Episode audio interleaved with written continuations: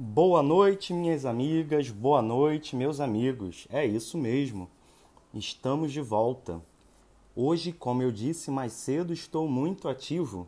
Já é o meu terceiro áudio hoje. Fiz aquele áudio para vocês aqui no canal por volta de meio-dia e meia, alguma coisa assim, sobre como interpretar a tese de um texto.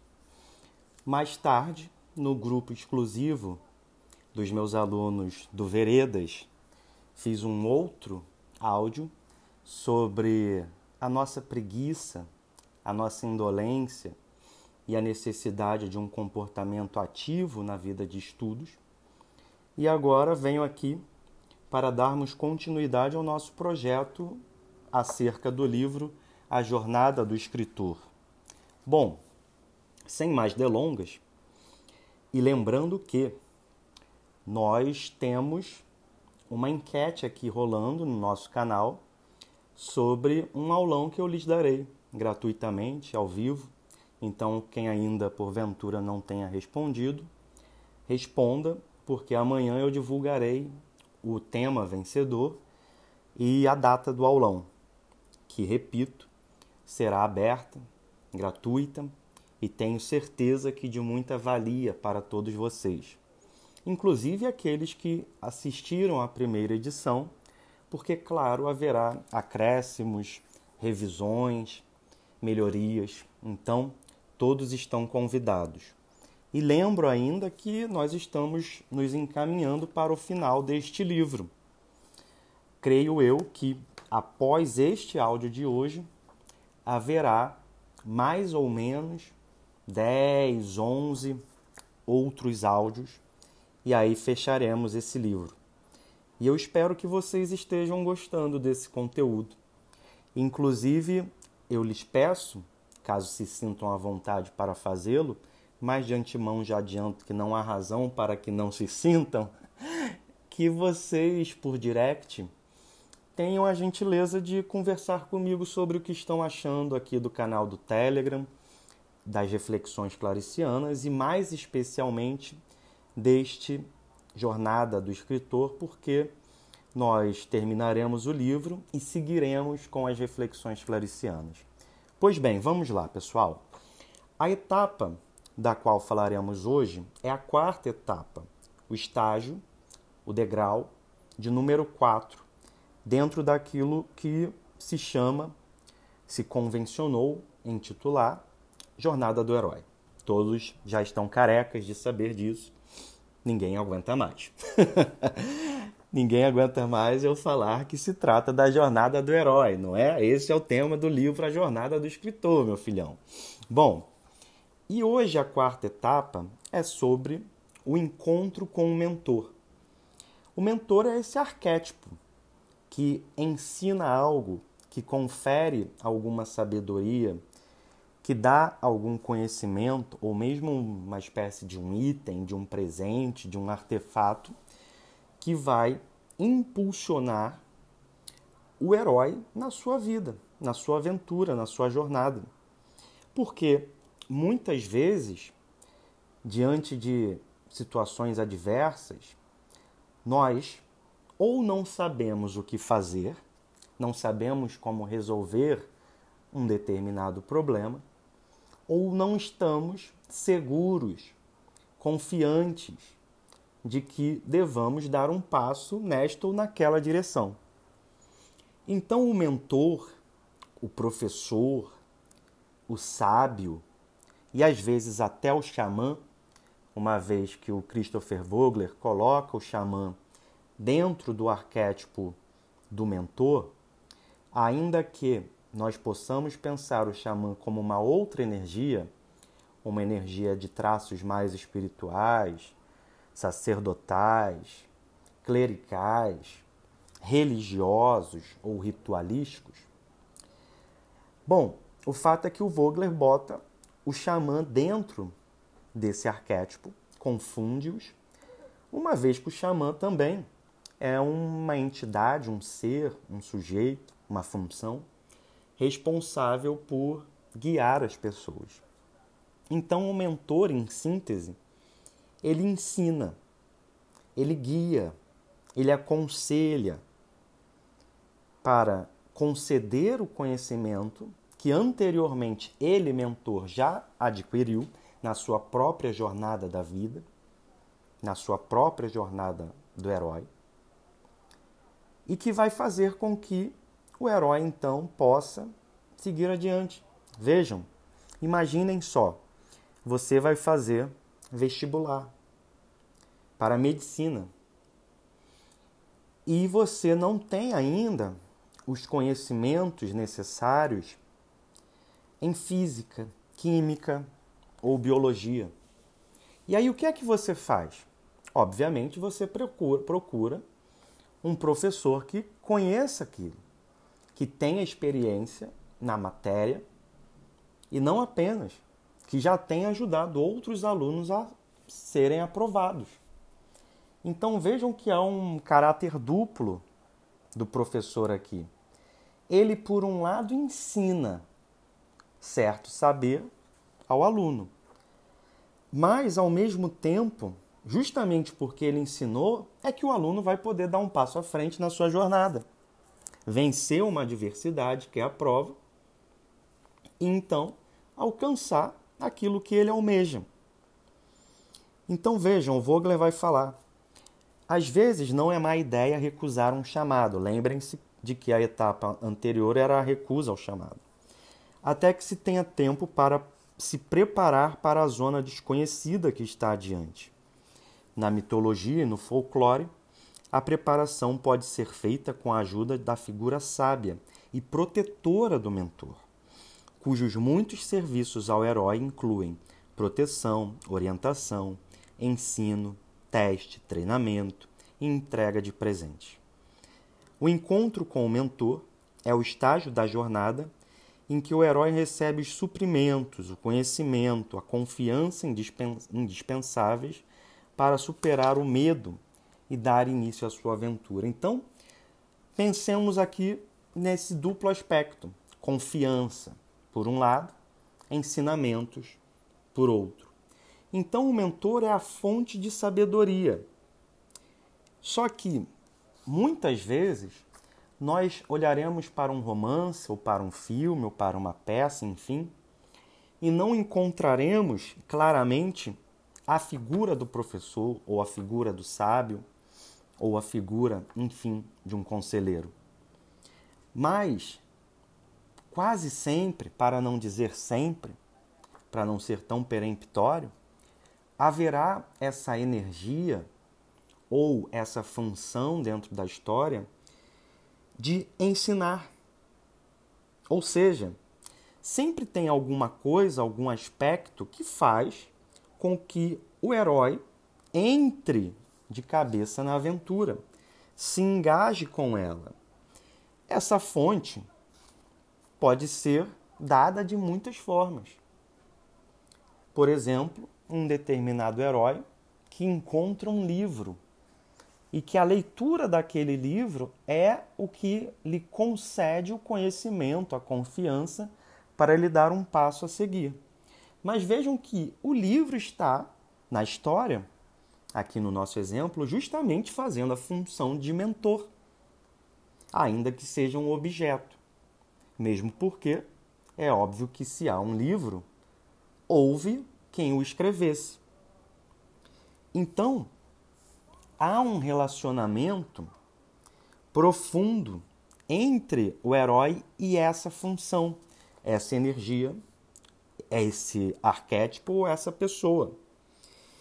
E, em geral, diz o Vogler, esse relacionamento emocional entre o herói ou mentor, ou conselheiro de qualquer espécie, vai atrair o público, vai fazer com que o público, em alguma medida, se identifique. Por quê? Porque não há nenhuma pessoa que não tenha entrado em contato com algum mentor. Mesmo se nós pensarmos numa pessoa que nunca frequentou uma escola, certamente seu pai, sua mãe, seus familiares atuaram em muitas circunstâncias como mentores, como professores, como conselheiros, ensinando-lhe desde as coisas mais básicas do dia a dia até os valores morais que eles compartilham. Mesmo uma pessoa que, por exemplo, de forma triste, foi abandonada pela família ainda bebê, teve algum mentor. Por exemplo, uma pessoa que trabalha no orfanato que a acolheu. É impossível, então, passar por essa vida sem ter contato com mestres, professores, enfim, mentores. Então, os mentores nas histórias eles vão agir principalmente na inteligência do herói. Vão acrescentar coisas a ele que antes ele não sabia. E com isso, o que é que acontece? Qual o resultado? Há uma mudança na consciência, na vontade, no comportamento. Há, portanto, educação. É isso que um educador faz. O educador, ele tem essa missão de te trazer elementos que você desconhecia. Mas para quê? Para que, que eu faço áudios sobre Clarice Lispector? Para que eu faço áudios sobre a jornada do escritor? Para que faço stories? Para que gravo áudios no meu grupo de alunos fechado do Veredas? Por que lançar cursos? Bom, é óbvio que há uma parte profissional nisso. Não a neguemos. Mas, do ponto de vista de missão, do ponto de vista de vocação, eu não quero que vocês apenas escutem esse áudio e fechem os seus celulares sem nem sequer refletir, sem sequer raciocinar um pouco sobre o que eu estou falando. Eu não quero ter o trabalho porque é cansativo, porque é realmente às vezes penoso escrever 20, 30 stories num dia e você passar os seus olhos sem tirar nada daquilo. Eu não quero isso. Eu quero te acrescentar algo. Eu quero lhe dizer algo que antes você não sabia ou lhe dizer de uma forma tão interessante, tão inesperada de alguma forma, que faça com que você pense: para quê? Para que você, de algum modo, em alguma medida, mude seu comportamento.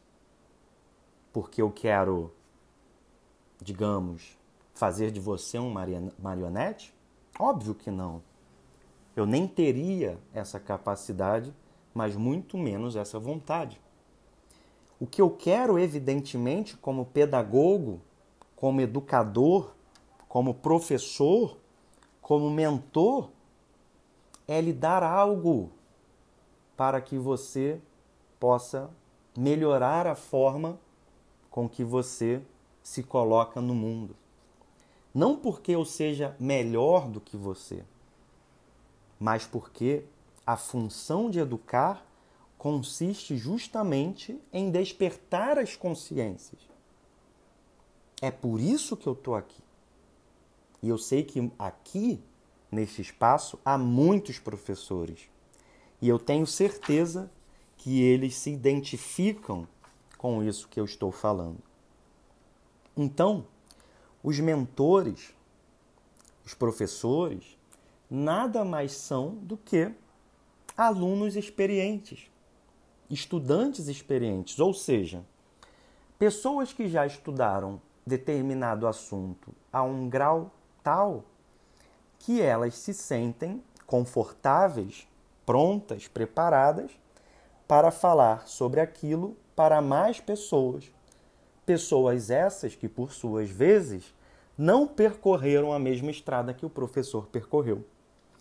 E é por isso que o Vogler vai dizer aqui que mentores podem ser considerados heróis que adquiriram experiência suficiente para ensinar os outros. Os mentores já percorreram a estrada dos heróis, uma ou mais vezes, e adquiriram conhecimentos e habilidades que podem ser passadas adiante, adiante e que certamente serão úteis para os outros, para as pessoas, para os heróis. Então, o professor é uma influência benéfica e essencial para que ocorra o avanço no herói.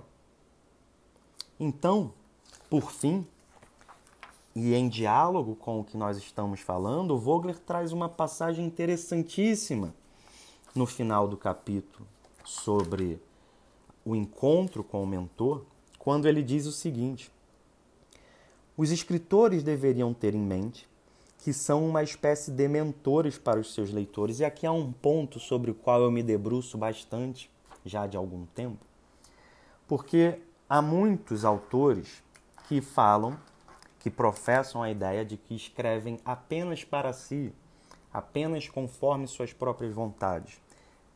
Veja, não há nada de ilegítimo nisso. É uma forma de encarar a escrita, de encarar a literatura, de encarar seus próprios textos. Não há a priori mal algum nisso. É apenas uma visão. Mas eu me identifico muito com essa ideia de que quando você escreve algo, você entra em diálogo com o leitor. Portanto, não há sentido algum em ignorar o leitor quando você escreve. Não estou com isso dizendo que você deva escrever algo superficial, algo que só vise a conquistar mais leitores, algo mercadológico. Não.